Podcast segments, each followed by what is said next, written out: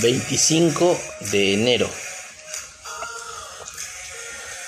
Esperanza verdadera.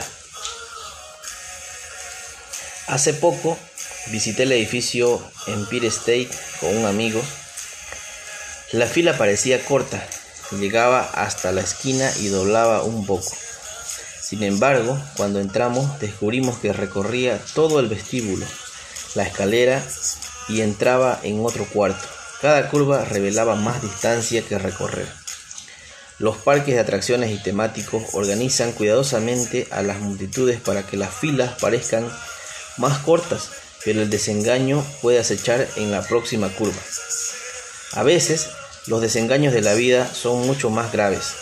El trabajo que esperamos no se materializa. Los amigos con los que contábamos nos desilusionan.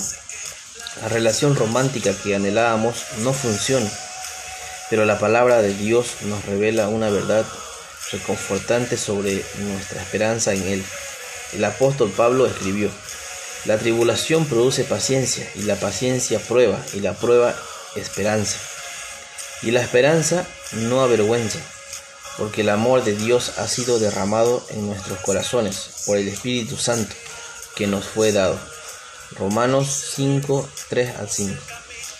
Al confiar en Dios, el Espíritu nos susurra la verdad de su amor incondicional y de que un día estaremos con Él independientemente de los obstáculos que enfrentemos, en un mundo que suele desengañarnos.